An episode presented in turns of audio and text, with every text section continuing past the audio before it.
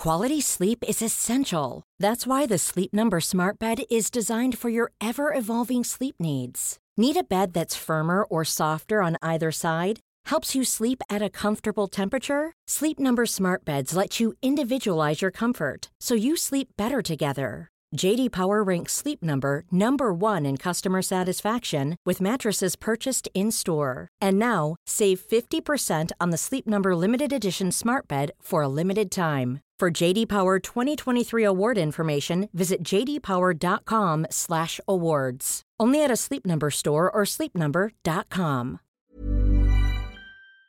Hola, bienvenidos a Medita Podcast. Yo soy Mar del Cerro, tu guía de meditación y coach de bienestar. Y esta es nuestra sesión número 91. ¿Cómo reinventarme y salir de una depresión de la mano de la gratitud? Entrevista con Esther Iturralde.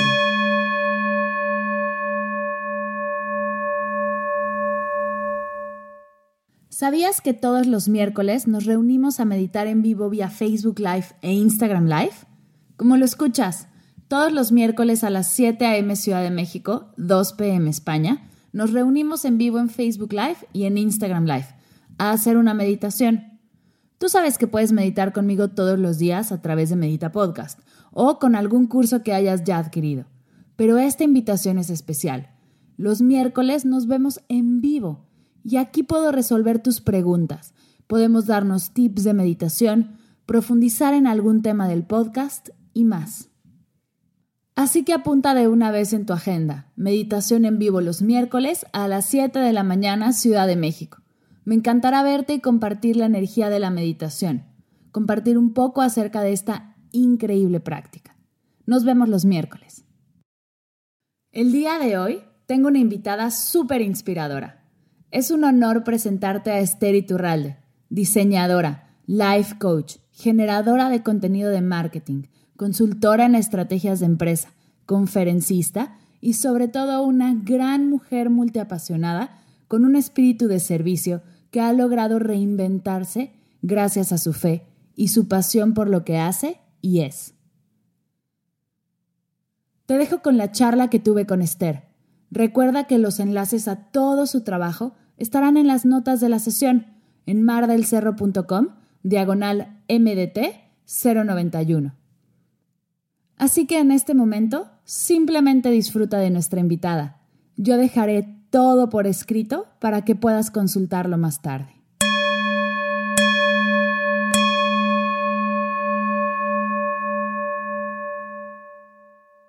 Hola, bienvenida a Medita Podcast.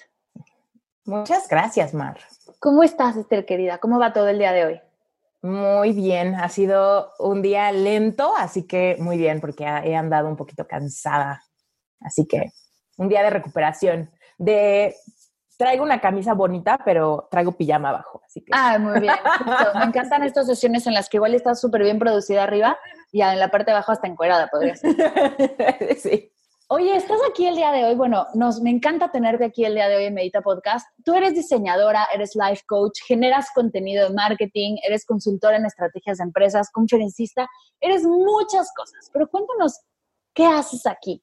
¿Cómo llegaste a, ser coach espiritual, a ser coach de vida y todo lo que estás haciendo con tu emprendimiento? Cuéntanos un poco más acerca de tu mm. historia. Ok, perfecto. Pues vamos a hacer un viaje en el tiempo de mi vida te cuento que yo, bueno, por el tema de espiritualidad, mis primeros acercamientos con Dios fueron en base a la religión católica. Yo nací en una familia católica, era la más chiquita, de varios hermanos y tal. Y mi primer recuerdo era que todos íbamos como a misa, un poco obligados por mi mamá, eh, porque mi mamá decía que había prometido que íbamos a ir a misa, entonces teníamos que ir a misa. Y me acuerdo que lo que yo veía que mis hermanos o mi papá decían era como, qué flojera ¿por qué prometes eso? No prometas por nosotros, ¿no? Y yo me acuerdo, pues obviamente siendo la más chiquita de varios hermanos y así, pues mis hermanos eran como mis ídolos, ¿no? Eran como mis, así debo de ser y mis hermanos son lo máximo y así. Entonces, pues cuando yo veía esto, pues yo también como adoptaba una cosa como de, ah, sí, sí, qué flojera ir, qué flojera ir, ¿no? Después de eso, pasaron muchos años, pero me acuerdo que en algún momento hubo problemas económicos en mi casa y me acuerdo que mi mamá dijo, yo tenía como siete años, eran mis primeros recuerdos de algo espiritual. Y me acuerdo que mi mamá dijo, vamos a rezar un rosario todas las noches. Y yo, ah, entonces me acuerdo que nos juntábamos en mi cama en la noche antes de que yo me durmiera, mi mamá, mi hermana y yo, y rezábamos un rosario. Yo pienso que esto no duró mucho, yo creo que fueron como dos semanas, pero a mí me causó mucho impacto que esta fuera la estrategia para que Dios te diera algo, ¿no? Ok. Fast forward, como 10 años, y una amiga un día me empieza, ni siquiera era mi amiga, era una compañera de la escuela, me invita a una clase de Biblia. Y yo la verdad es que cero que ver quería ir. Yo era así como de, ah, no somos, no por la clase de Biblia, sino porque no éramos amigas. Entonces era como, pero me estás invitando a tu casa y tipo, ¿de qué vamos a platicar? Y no somos realmente amigas. Entonces me hace como medio raro. Y me invitaba y me invitaba y me invitaba cada semana, ¿no? Y yo así de, ay, no, hasta que un día literal me dijo, pero mando a mi chofer por ti. Y yo, ay, Dios mío, ¿cómo le digo que no a esta cuata? Total, fui a los 14 años. Y me acuerdo que me súper reencantó. O sea, literal, yo fui y me quedé con el ojo cuadriculado porque fue la primera vez que yo como que agarré una Biblia y yo como que empecé a ver y me hizo muchísimo sentido. Siempre había tenido la idea de que la Biblia no se entiende y que solamente los padres la pueden entender y según yo ir a misa era que te explicaran una porción y así. Pero en realidad, cuando a mí me dan una y me dejan como subrayarle, ponerle colorcitos y así, para mí era así como, oh, esto no es una, no es, no es, mala educación, esto no es una falta de respeto a Dios. Y era como, no, eso es, tú puedes verlo y leerlo y quedártela y así. Entonces, ese día para mí fue increíble, o sea, la verdad es que me hicieron clic muchas cosas, me sentí súper encajada, no conocía a nadie y como que fue la primera vez que yo dije, ah, pues no quería venir porque no conocía a nadie, pero a la mera hora todo el mundo me cayó súper bien, era un grupo, la verdad, súper cool o lo que yo consideraba como cool en ese momento, que no pensaba que me iba a topar con eso. Y entonces fue como otra cosa, ¿no?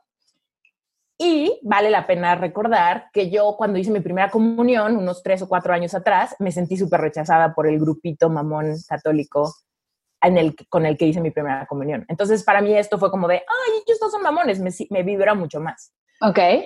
Y ya, Fast forward, me volví misionera, me volví cristiana, fui a un montón de países, fui a un internado por un año, a dedicarle un año de mi vida a Dios para conocerlo más. Y en ese inter fue donde me enseñaron muchas cosas de que tu relación con Dios debe ser completamente personal y básicamente es cómo te sientes cuando nadie te ve, cómo, cómo puedes acercarte a Dios en los momentos de necesidad, etcétera, etcétera, ¿no? Que para mí era completamente nuevo, o sea, en la religión católica, la verdad es que nunca me enseñaron a que yo me acercara a Dios. Era como, mi mamá me dice que haga el rosario y lo hago. Mi mamá le promete a Dios que voy a ir a misa y tengo que ir a fuerza. Cosas así. Claro. Pero nunca sentí que yo podía como hacer algo para como descargar mi estrés o mi ansiedad o mi tristeza o pedir por mis sueños o encontrar un propósito, cosas así. Entonces en este inter fue cuando empecé a aprender todo eso y la verdad es que me encantaba y yo siempre he sido, la verdad, una cristiana muy poco convencional porque como que yo manejé muy buen balance entre la Esther que siempre había sido y mi sentido del humor y al mismo tiempo mi relación con Dios. Y pues, para muchos cristianos eso era medio raro, porque muchos cristianos como que me veían así como, pero deberías de dejar de, no sé, porque dijiste esa grosería, por ejemplo. Y para mí era como de, según yo, ni puedo ser auténtica. Por ejemplo, ¿no? Que eran cosas que para mí eran como, eso no me acerca ni me aleja, ¿no? Cositas así, que para mí eran como, como que no me sentía tan normal en el ambiente de los cristianos, ni tampoco me sentía tan normal en el ambiente de los católicos por cultura. Entonces, como que yo siempre sentí que había algo particular que yo había encontrado que nadie más entendía. Fast forward, mucho tiempo, y, este, y me acuerdo yo desde chiquita siempre había querido dos cosas. Ser diseñadora, porque como que en la, toda mi infancia y mi adolescencia siempre fui la que dibujaba bonito, la que tenía bonita letra, cosas así, ¿no? Ok.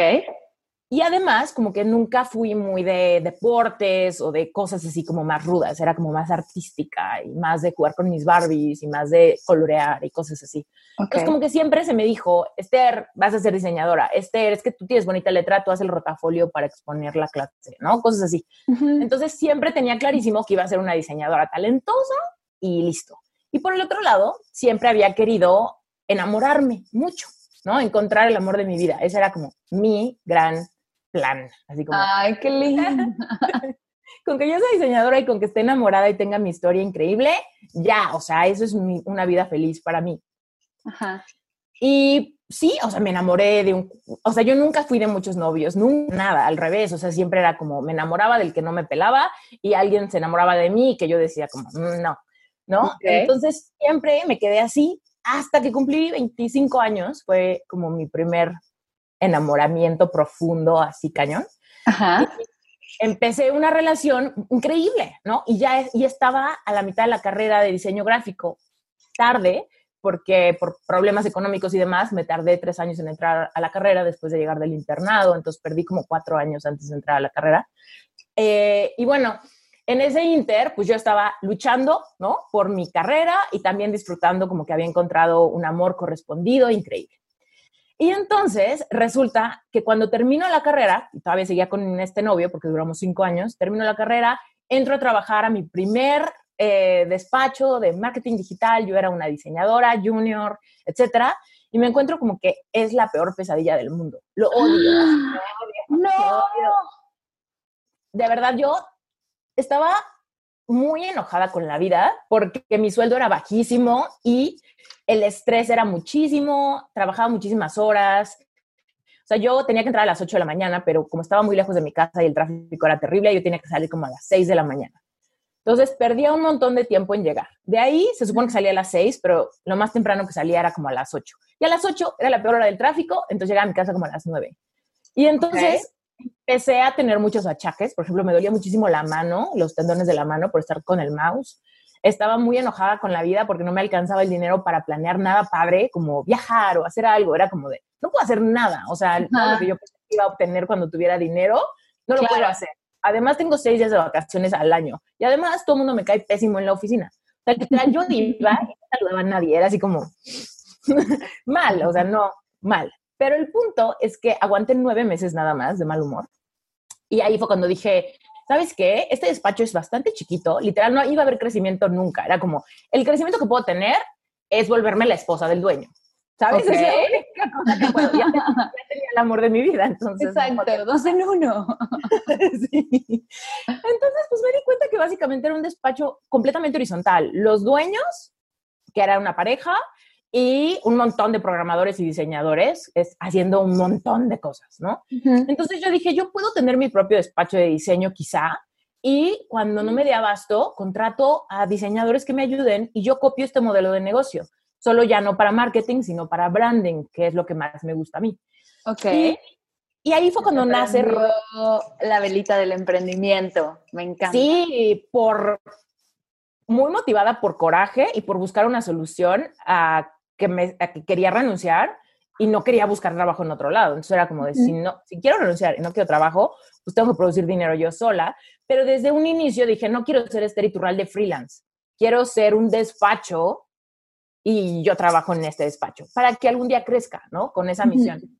Hace 11 años, en mi cumpleaños, yo dije, ya, lanzo, renuncié con un proyecto que me pidieron una página web y haz de cuenta que la página web yo la cobré en 30 mil pesos, haz de cuenta, no me acuerdo exacto, pero era un, como 30 mil pesos, era una página web bastante complicada, la cobré muy barata para lo que era, pero dije, ok, 30 mil pesos, yo ganaba 9 mil pesos en ese despacho al mes wow. por dejar mi alma ahí, ¿no?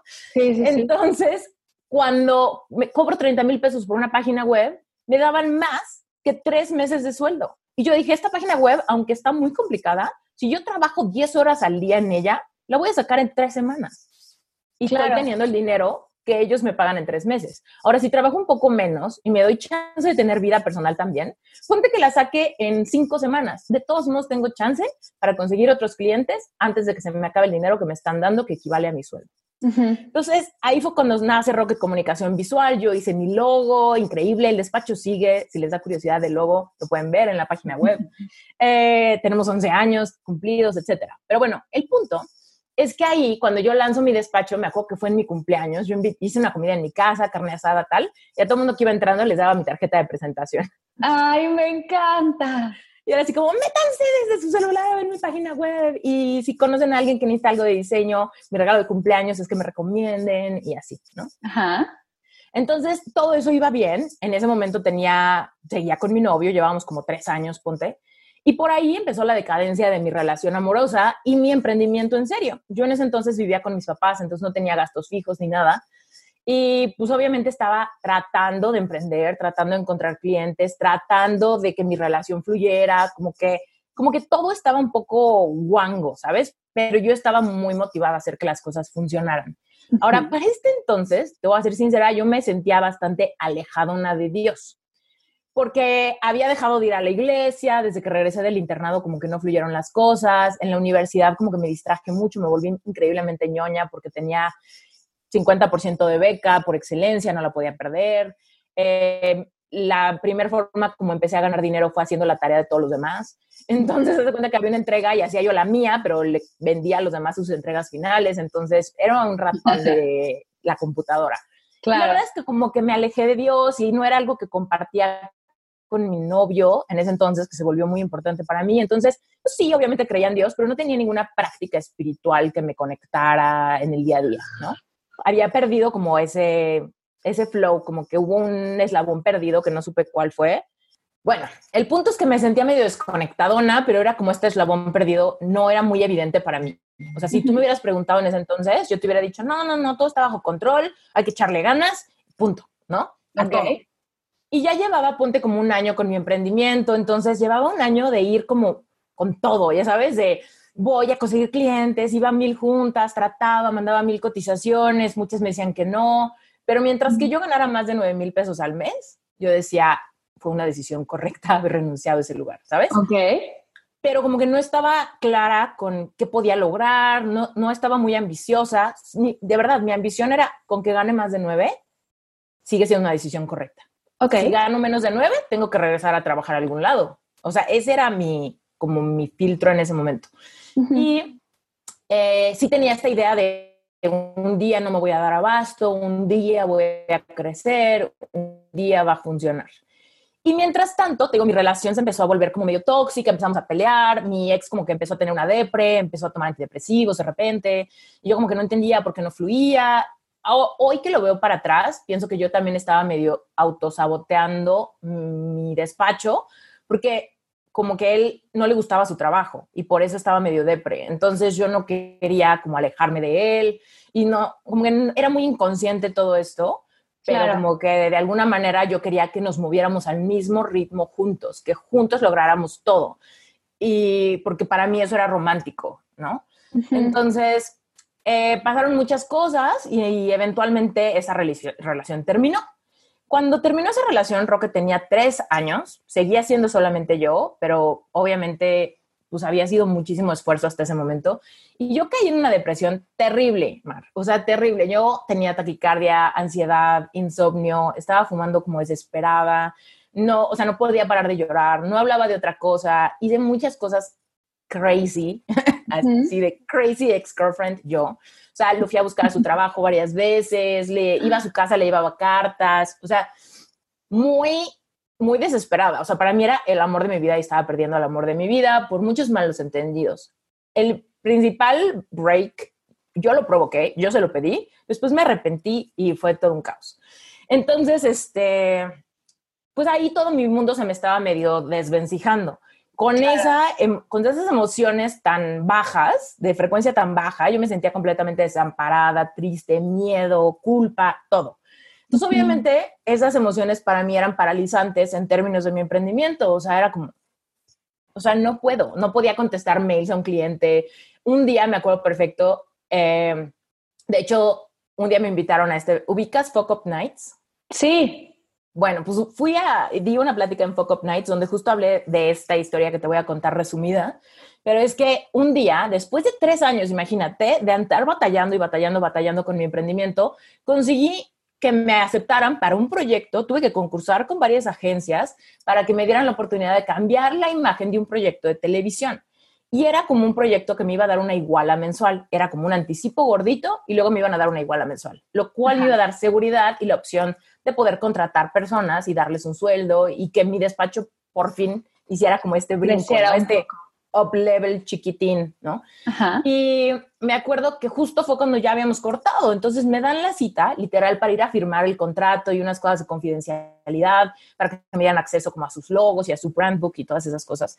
Y eso es el sueño, ¿sabes? El sueño que me hubiera hecho la más feliz por tres años por fin se me estaba dando en el momento que yo estaba más triste que nunca. Entonces voy a esta junta, imagínate, me hacen esperar en la sala de espera. Estaba ahí por Lomas de Chapultepec, lejísimos de mi casa. Y entonces ahí estaba y de repente, mientras estoy esperando, estoy checando en mi celular y me doy cuenta que mi ex, que todavía estaba como muy fresca la rotura, me bloqueó de Facebook. Y en ese momento me puse a llorar fatal y me fui.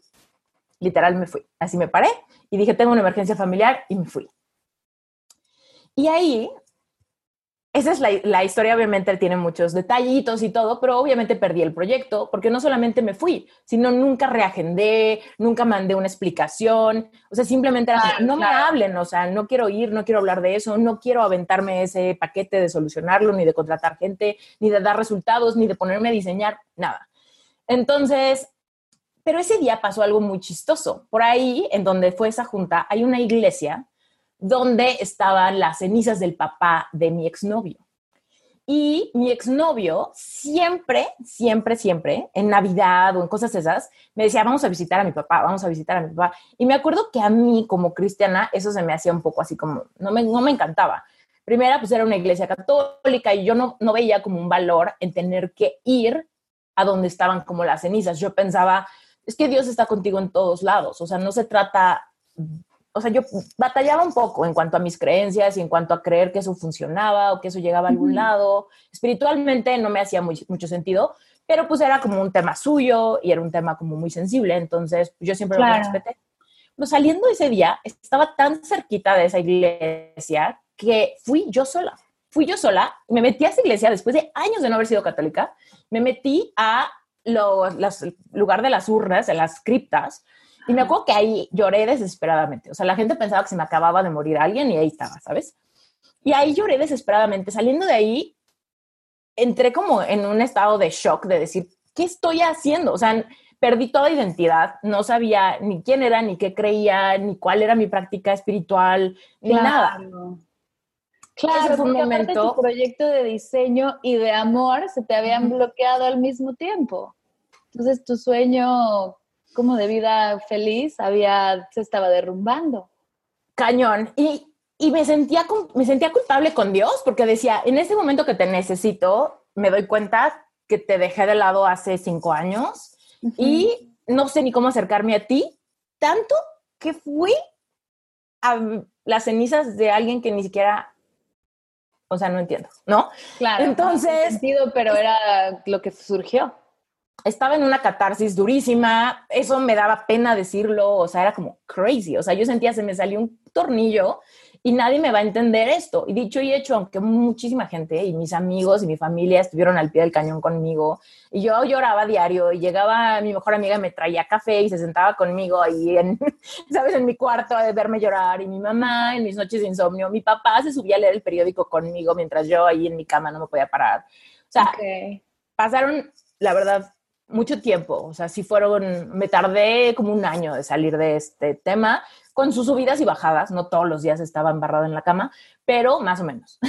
y entonces, este, por ahí yo empecé literal a decir, es que la gente realmente no me puede ayudar, o sea, yo necesito conectar, yo necesito algo más allá de que me aconsejen o enredarme en conversaciones tóxicas de se va a arrepentir, seguro te va a buscar, o ¿sabes? O no te preocupes, échale ganas, enfócate en tu trabajo. O sea, para mí la verdad se volvió como una confrontación con una realidad completa de mi vida que no me gustaba. Era como, ni tengo novio, ni me siento cerca de Dios, ni tengo dinero, ni me puedo independizar, ni puedo decir ahorita me voy de viaje, nada, porque no tengo nada, ¿sabes?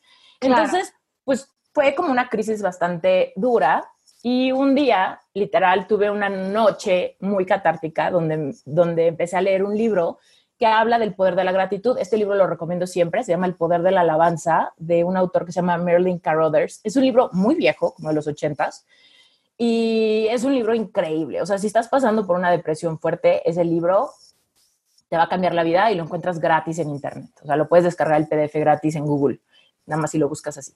El punto es que estaba leyendo ese libro por recomendación de una persona muy querida y justo el libro me empezó a llevar a una epifanía muy fuerte de, de qué es la gratitud, o sea, de realmente de qué sirve agradecer y cómo agradecer todo lo que te pase, que de hecho, o sea, está en la Biblia para toda la gente que, se, que ha nacido en una cultura católica, cristiana, judía, etcétera. Pues en la Biblia está el tema de agradecer por todo, ¿no?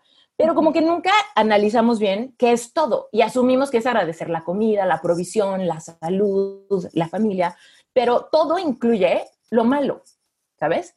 Claro, me tocas mi tema favorito. Sí, Ana, me paré así en esta crisis, catarsis completa, culpa espiritual, deseo gigante de conectar y de recibir como un alivio. Y, y, entonces empecé a agradecer todo, inclusive lo malo. Y empecé a decir cosas brutales, ¿no? Es como, gracias porque me hizo esto, ¿no? Y cosas como pues, muy truculentas, humillantes, ¿no? Entonces, de repente, sí, gracias porque no me quiere, gracias porque no tengo dinero, gracias porque me siento gorda, gracias porque soy un caos, gracias porque no, porque tengo 29 años y me siento la más loser del mundo, gracias porque así, ¿no? Entonces yo estaba llorando, pero genuinamente queriendo como que esto del agradecimiento me funcionara. Claro. Y obviamente, después de llorar tanto, porque eso me tomó como hora y media, después de llorar tanto, pues obviamente sí me dormí de cansancio. Todo el mundo, quien llore más de media hora, seguramente se puede dormir. Entonces me dormí, pero al día siguiente pasó algo milagroso para mí, que fue que me desperté sin taquicardia. Y ese era el gran tema. Cuando alguien me decía, échale ganas, yo decía, ¿cómo si tengo taquicardia? Trabaja, diseña, distráete, sal con alguien. Los consejos normales, para mí era como, no puedo porque yo todo el tiempo tenía ansiedad y la ansiedad se manifestaba como tanto taquicardia, como sentía como la vena aquí en la sien y tenía como un nudo en la garganta. Entonces era como, literal, si tienes esos síntomas, te reto a que te rías de un chiste, te reto a que diseñes un logo, ¿sabes? O sea, no puedes. Entonces, para mí era eso, que yo decía, no me estás entendiendo porque no entendían cómo me sentía y sus consejos rebotaban contra mi estado emocional. Claro. Entonces, en ese momento, al día siguiente, me desperté y ya no tenía ansiedad. Entonces, aunque mi vida seguía igual de patética, ya no tenía ansiedad. Entonces, desde ese lugar, sí pude empezar una estrategia de reinvención. Y ahí es donde inicia todo lo que tiene que ver con reinvéntate y con encontrar mi voz y mi mensaje y mi verdadera vocación, incluso el verdadero amor de mi vida. Me encanta. Ahí fue cuando empezaste a reinventarte y gracias a la gratitud. ¡Ah! Mira, nunca creí que fuéramos llegar, a llegar a este lugar tan mágico, pero me encanta, me encanta porque soy ávida fan y bueno, quien me escucha lo sabe porque soy una intensa de la gratitud y es que sí, agradecer todo es mágico porque están sucediendo milagros todo el tiempo. Si no te hubiera pasado lo que te pasó, no hubieras encontrado este poder de reinventarte y de ser esta persona que eres hoy en día y tocar a tanta gente que has tocado. Así que hay que agradecer todo. Genuinamente, y te lo digo con así, con todas las ganas de que les, lo escuchen con tierra fértil en el corazón, es que lo peor que me pasó, o sea, lo peor que me ha pasado es lo mejor que me ha pasado. Y eso se lo digo a toda la gente que está pasando por un momento difícil. Es como, tú estás pasando por algo terrible. No, no le vamos a disminuir que es terrible y que es muy malo y que se siente horroroso. Sin embargo, tú puedes utilizar esto y transformarlo en lo mejor que te ha pasado, dependiendo a dónde te guía. Pero hay de dos, o sea, tú puedes escoger y con la gratitud tú lo escoges, ¿no? Al agradecer, ya estás escogiendo que esto te catapulte hacia un buen lugar. Cuando no lo agradeces y lo resistes, y lo resistes y te peleas y lo odias y te amargas, entonces sí, pues se vuelve como una pesa, una pesa que constantemente te va a estar jalando al fondo, te va a estar cansando literal a nivel emocional, a nivel físico, a nivel racional, te va a cansar en todos aspectos. Pero si tú te atreves a agradecerlo, no es que quieras más de eso en tu vida, es que, es que asumes que eso se va a transformar en algo bueno. Y a raíz de todo esto que te conté, yo tengo un curso que se llama Epic Heart, que es justo un curso para ayudar a personas que están pasando por un corazón roto, literal, después de un, rompimiento, un divorcio, un gran desengaño, etcétera.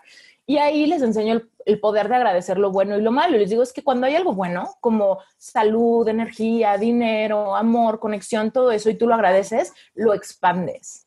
Pero cuando es algo malo, como tristeza, decepción, enfermedad, retos, eh, humillaciones, cuando tú lo agradeces, lo transformas. Wow. Me encanta, me encanta porque soy, o sea, bueno, soy fiel creyente de eso, además de que yo también lo he experimentado y es increíble, es cuando agradeces, lo transformas, total, totalmente de acuerdo. Además de estos, de cursos, porque tienes varios cursos, asesoría, membresía, tienes un podcast que se llama Reinvéntate Podcast. Quiero que nos cuentes, ya nos contaste, ya nos contaste tu historia, pero para la persona que está escuchando ahorita, que está en su casa, en el tráfico, lavando los platos, lo que sea que estés haciendo, que esté haciendo la persona, quiere buscar esta reinvención, quiere empezar a, construir de nuevo porque se siente, no sé si perdida, enojada, frustrada. ¿Qué, ¿Qué, le dirías tú a esta persona que está buscando reinventarse? Ok. Eh, quiero empezar diciéndote que todo el proceso de reinvención en mi vida se originó con una, como una oración que fue como la semilla plantada. En este, después de este día que te cuento que fue catártico, eh, que yo considero que fue mi primer gran milagro, eh, de ahí al siguiente, los siguientes días, evidentemente yo anhelaba que llegara la, la hora de la noche para volverlo a hacer para mantener este como esta situación y esto avanzando, ¿no? Y me acuerdo que mi oración por muchos días fue que yo le pedía a Dios que transformara mi vida. Yo le decía, es que transforma todo, todo, porque nada funciona. Ya no era nada más mi ex o mi negocio, era como, nada está funcionando. Entonces, transfórmalo todo y dame un giro de 180 grados. 180 grados. Eso es lo que yo pedía, 180 grados, todo el tiempo. Y evidentemente intenté muchas cosas, ¿no? Por ahí llegó muchísimos libros, me volví así súper book junkie, todo el día leía. Eventualmente empecé a sanar mi relación con el dinero, con mis clientes y con mi negocio y empezó a florecer. Después de eso me di cuenta que funcionaba cañón el poder de mi mente y de mis emociones. Eh, conocí las leyes universales por primera vez, me hicieron todo el sentido. Empecé a entender muchas partes de la Biblia que había leído miles de veces sin entenderlas a profundidad y las entendí bajo la luz de las leyes universales. Entonces, como que todo por fin empezó a engranar, ¿no? Se unía una ficha con la otra, con la otra, y empezó una maquinita a moverse. Y yo decía, wow, o sea, eso está funcionando muy cañón. Por ahí fue cuando me enteré que los coaches existían gracias a que leía muchos libros de coaches. Entonces era como, yo soy coach y con mis clientes individuales y así. Entonces yo decía como, ¿cómo consigo uno de estos? ¿No? Entonces, en mi búsqueda, como todos estos libros eran gringos, en mi búsqueda gringa de buscar como un coach que me coachara, encontré un programa de certificación.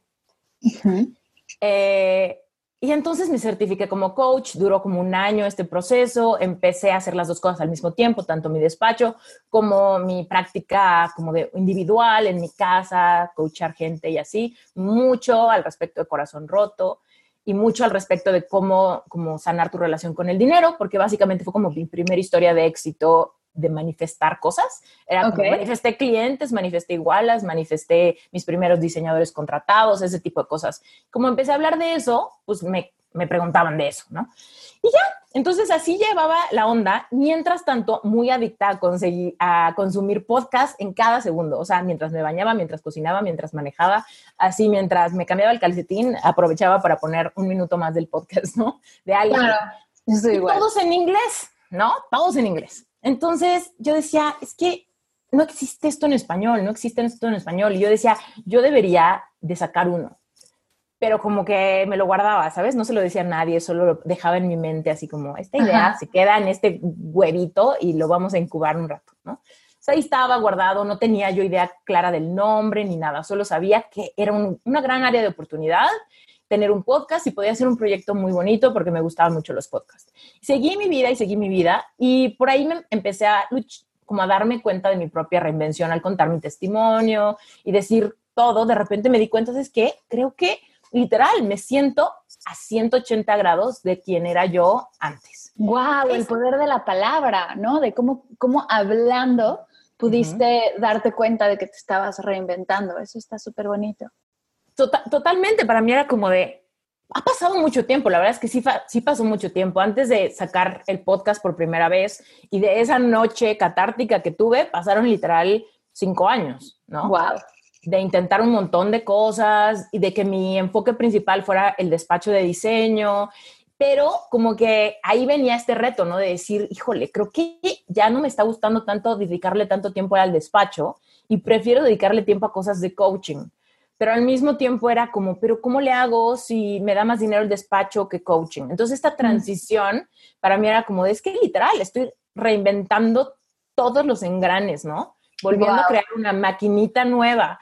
Y de ahí empecé, empecé a decir esta palabra mucho, así de, es que hay que reinventar lo mis creencias, tengo que reinventar mis creencias al respecto de mi cuerpo, de mis alcances económicos, de mi vocación, tengo que darme permiso. Eso fue así como algo muy cañón, que empecé a, es que me tengo que dar permiso de cambiar de opinión al respecto de para qué soy buena, al respecto de qué voy a hacer en mi vida, al respecto de dónde sale mi dinero. Tengo que cambiar de opinión. Y para mí fue, eso fue muy difícil porque estaba muy apegada a Esther va a ser diseñadora, Esther tiene bonita letra, Esther que se ponga a diseñar, ¿no?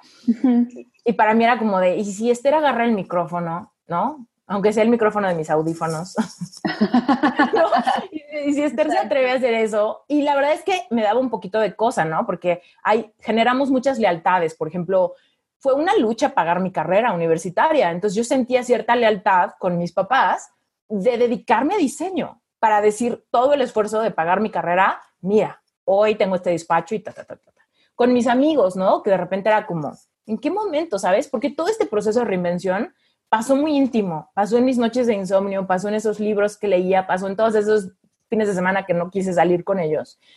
Pero de repente les pasó un poco de noche. O sea, muchos de ellos, por ejemplo, me decían, es que échale ganas, échale ganas, piensa en otra cosa, distráete, sal con alguien. Esos eran los, los consejos normales, ¿no? Claro. Y después, cuando yo pasé esta noche y empecé a encontrar mi otra vez mi conexión espiritual y empecé a tener una práctica diaria de estar en silencio, de verbalizar mis sueños, de muchas cosas, de repente todo empezó a cambiar y la gente me decía, ¿ves? Te lo dije. Te dije que si le echabas ganitas ibas a mejorar. Te dije que si salías con alguien te ibas a sentir mejor. Y yo así de, nada que ver. O sea, no sabes lo que de verdad pasó. No sabes lo que de verdad funcionó. Y entonces, cuando yo de repente decía, soy coach, la gente decía, ¿esta qué le pasa? Si la última vez que la vi estaba llorando embarrada en su cama, ¿sabes? Claro. Entonces, me daba un poco de vergüenza, o sea, me, da, me daba... Me, da, me daba la sensación de tener que ir con toda la gente y explicarles, no, espérate, sí hice mucho trabajo y fíjate que llevo un año certificándome y llega, o sea, ¿sabes? claro. Una lealtad con mi gente de seguir siendo la que ellos conocían. Claro y me daba mucho miedo cambiarlo todo y levantar la mano y poner mi foto y decir yo soy podcast y coach y, o sea, me daba cosa. Y entonces empecé a eso, a darme permiso de cambiar de opinión al respecto de mi identidad, al respecto de lo que me gusta, de lo que no me gusta, de lo que creo, de lo que no creo, de lo que me funciona, de quién eres el amor de mi vida, de todo eso, ¿no? Claro, y entonces, me encanta. Perdón, me pongo así de ¡ah! Cuando me, apasiona algo, y hasta sudo, te lo juro, para los que no me están viendo, cuando hablo de esto, todas las veces me pasa el mismo efecto. Empiezo a sudar, como si me, suda el labio, me sudan las axilas, así de, este tema es muy interesante. es, es energía, es energía, justo la estás elevando un buen, me encanta. y este, y bueno, pues para hacerles el cuento corto, yo pensaba, es que todos podemos hacer eso, todos podemos reinventarnos. En mi caso, yo quería reinventarlo todo, pero en el caso de otras personas, quizá hay un área de su vida que no funciona. Quizá es el área del cuerpo, de la aceptación física, quizá es el área de la familia y hay lazos rotos y genera mucha tristeza, quizá. O, es, es, la vocación, ¿no? Es un trabajo que no te gusta y que te tiene de mal humor y que te consume todo el día. O quizá es tu dinero, que sientes que que no te deja soñar en grande, etcétera, ¿no? Quizás tu grupo de amigos. Claro, igual y son tus relaciones cercanas, tal cual. Oye, y para eso tienes un gran podcast, que la verdad es que amo y adoro, no me pierdo ningún episodio, pero además de Reinventate Podcast, Reinventate Podcast tiene un hermano nuevo que está por salir, está, eh, a este podcast es, eh, quedan dos semanas para que cuando salga este podcast, que eran dos semanas para su lanzamiento, tiene un hermanito nuevo que se llama Reinventate Summit. Cuéntanos, ¿qué es un Summit digital y de qué va Reinventate Summit? Ok, va. Bueno, partiendo de eso, de que todos podemos reinventarnos, el área de tu vida que no te guste la puedes reinventar, ¿va? Entonces, a partir de ahí salió el podcast. Por fin me animé, grabé el podcast, invito a personas que hablan de todos esos temas que pudieran ser el punto flaco de tu vida. Relaciones, dinero, vocación, pareja, cuerpo, salud, todo, espiritualidad, por supuesto. Y entonces invito gente como tú, Mar, que fuiste invitada en Reinventate, a contar su historia de cómo se reinventaron. Esto para abrir la conversación y decir, toda la gente que estás viendo que está haciendo algo chingón, no lo están haciendo nada más así de a gratis. Seguramente sudaron la gota gorda para llegar ahí, pasaron por momentos catárticos, les dolió cosas, les dio pena cosas, etc. Y entonces ese podcast, al principio, la verdad es que yo estaba un poco como gallina ciega, ¿no? Tratando de generar contenido sin saber realmente el impacto.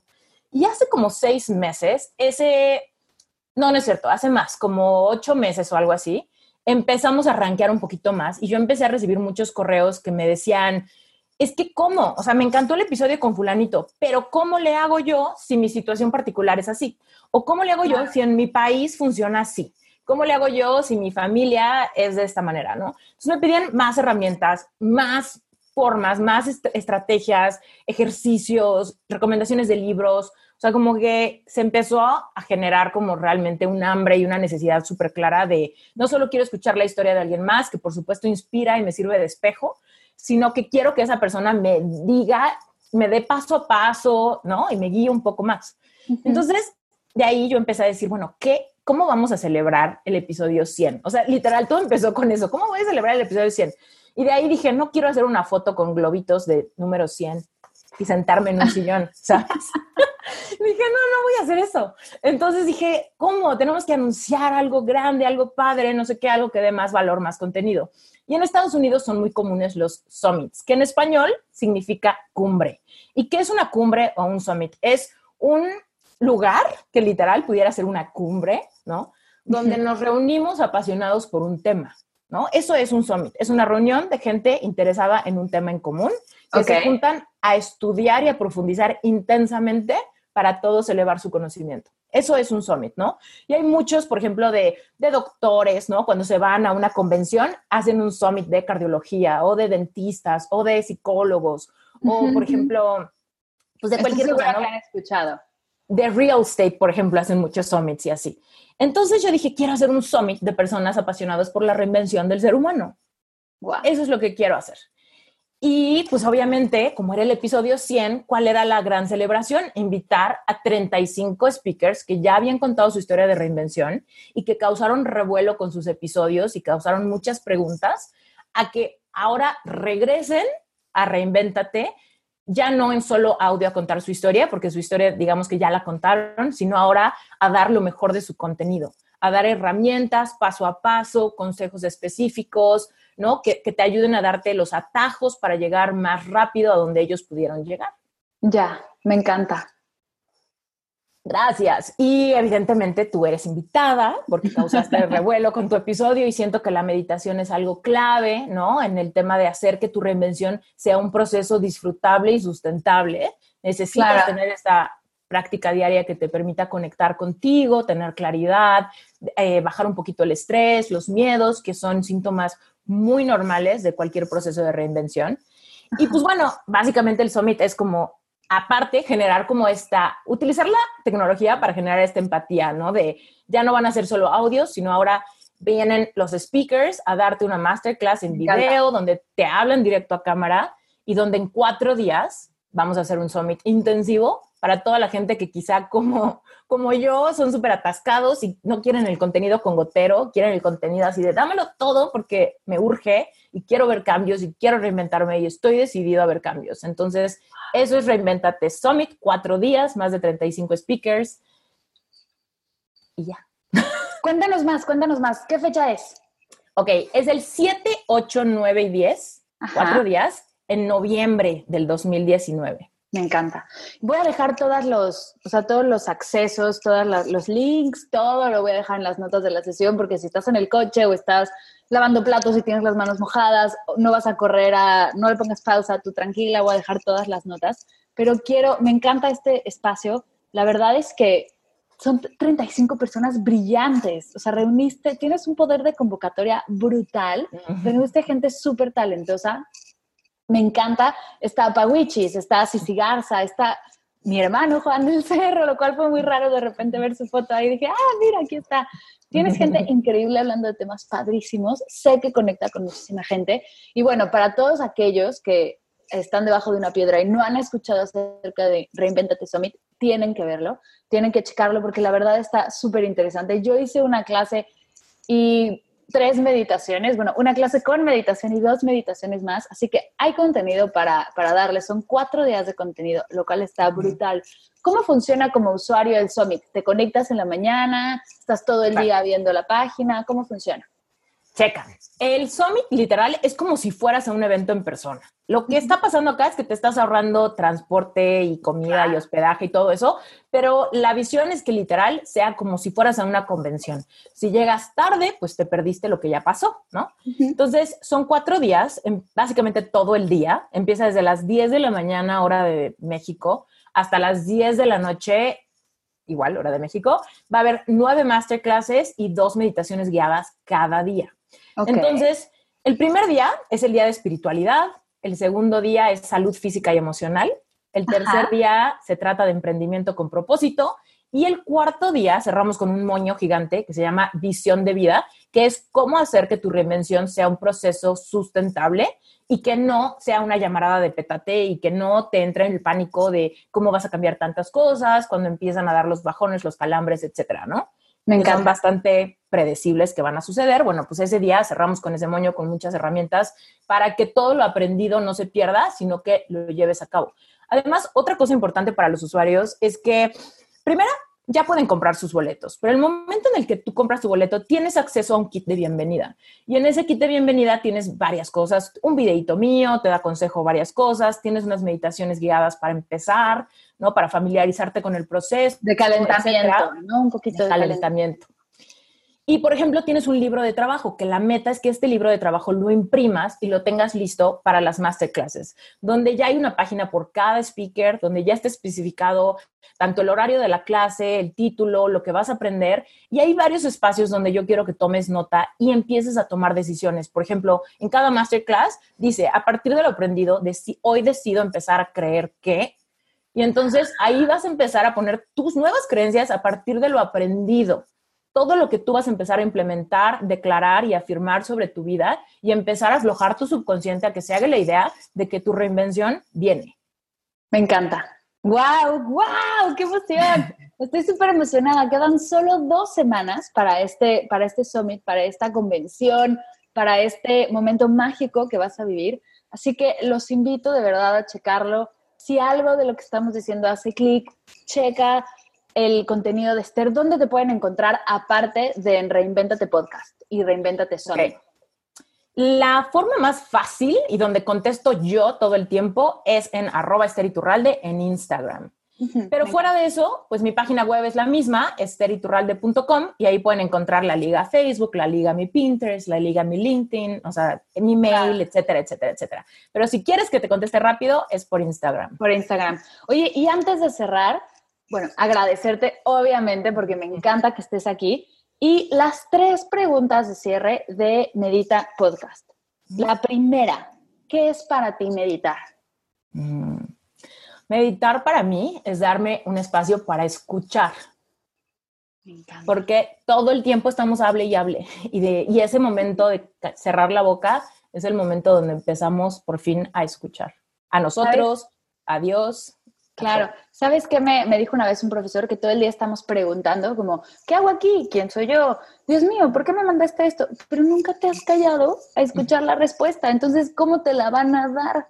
¿No? A un niño que está todo el día, hola, hola, hola, hola, hola, hola, mamá, mamá, mamá, mamá, nunca le van a poder contestar porque no deja de hablar. Entonces, me encanta que digas que la meditación es un espacio para, para recibir, para conectar, para escuchar. ¿Cuál es tu meditación favorita?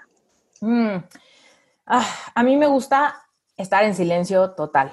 Empecé con meditaciones guiadas, para mí era muy importante eso al, inicio porque me distraía muchísimo, entonces que alguien me guiara, me ayudaba y creo que esos son más como visualizaciones, como que me llevaban a un camino, un viaje y de repente había unas meditaciones muy lindas que me conectaban ya sea con mi niña interior o con mi yo futura, con mi mejor versión, cosas así, me gustaba mucho eso.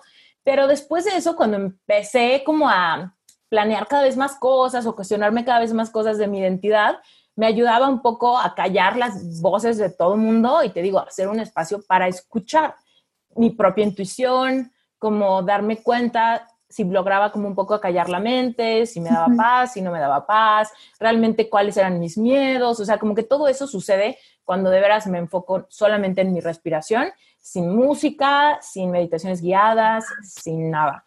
Me encanta, porque eso es un trabajo. Quien te escucha ahorita va a decir, esta mujer está loca, pero no, claro que se puede, claro que se puede llegar al silencio de una manera cómoda, sin estrés, sin ansiedad. Es cuestión de práctica. Oye, ¿cuál es?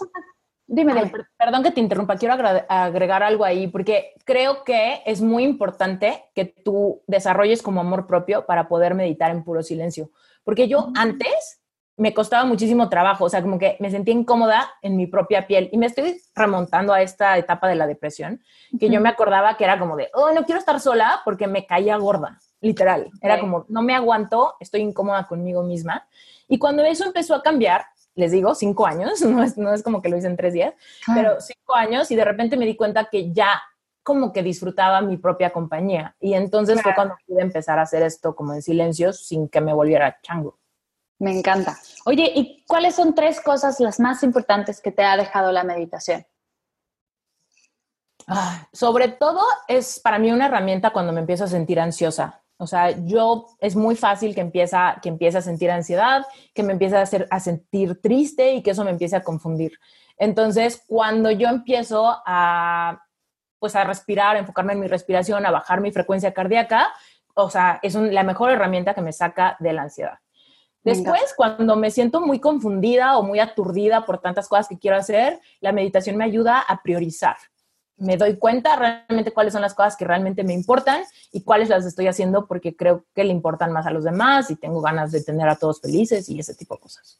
Y por último, la meditación, lo digo al último, pero no porque sea lo menos importante, sino es lo más importante, me hace sentir que paso tiempo con Dios sin necesidad de hablar. Es como estar con alguien que quieres mucho y que no hay silencios incómodos. Para mí es eso, es como, como ah, no tener que decir nada, pero sé que estoy con Dios y estamos pasando tiempo de calidad simplemente en silencio.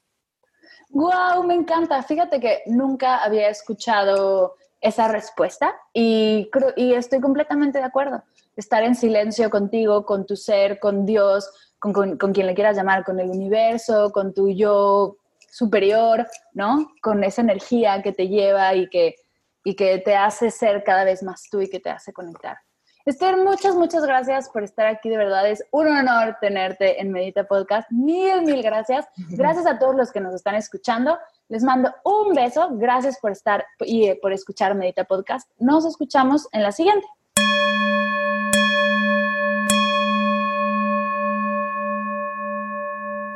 Gracias, mi querida Esther, por todo lo que compartes. Gracias de verdad por ser una fuente de inspiración, de fe y de amor. Me fascina platicar contigo y ser una plataforma más para que compartas tu bello mensaje. Gracias a ti por escucharnos, gracias de verdad por dejarme llegar a tus oídos, gracias por tu tiempo y tu energía. Si la energía de Esther te hizo clic, ella guiará una meditación la semana que entra en Medita Podcast. Es decir, la sesión 92 será guiada por ella. No te la puedes perder. No me voy sin recordarte que nos vemos todos los miércoles a las 7 de la mañana Ciudad de México, 2 de la tarde España, para meditar juntos. Te espero en Facebook Live y en Instagram Live todos los miércoles para hacer una sesión en vivo y poder compartir un poco más de esta práctica que tanto nos apasiona, la meditación.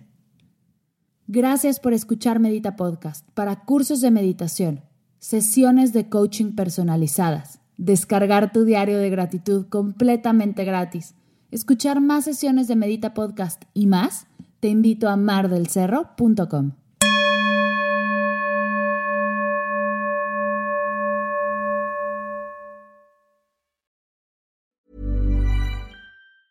Ever catch yourself eating the same flavorless dinner three days in a row?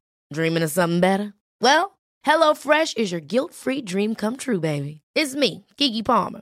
Let's wake up those taste buds with hot, juicy pecan crusted chicken or garlic butter shrimp scampi. Mm. Hello Fresh. Stop dreaming of all the delicious possibilities and dig in at HelloFresh.com. Let's get this dinner party started.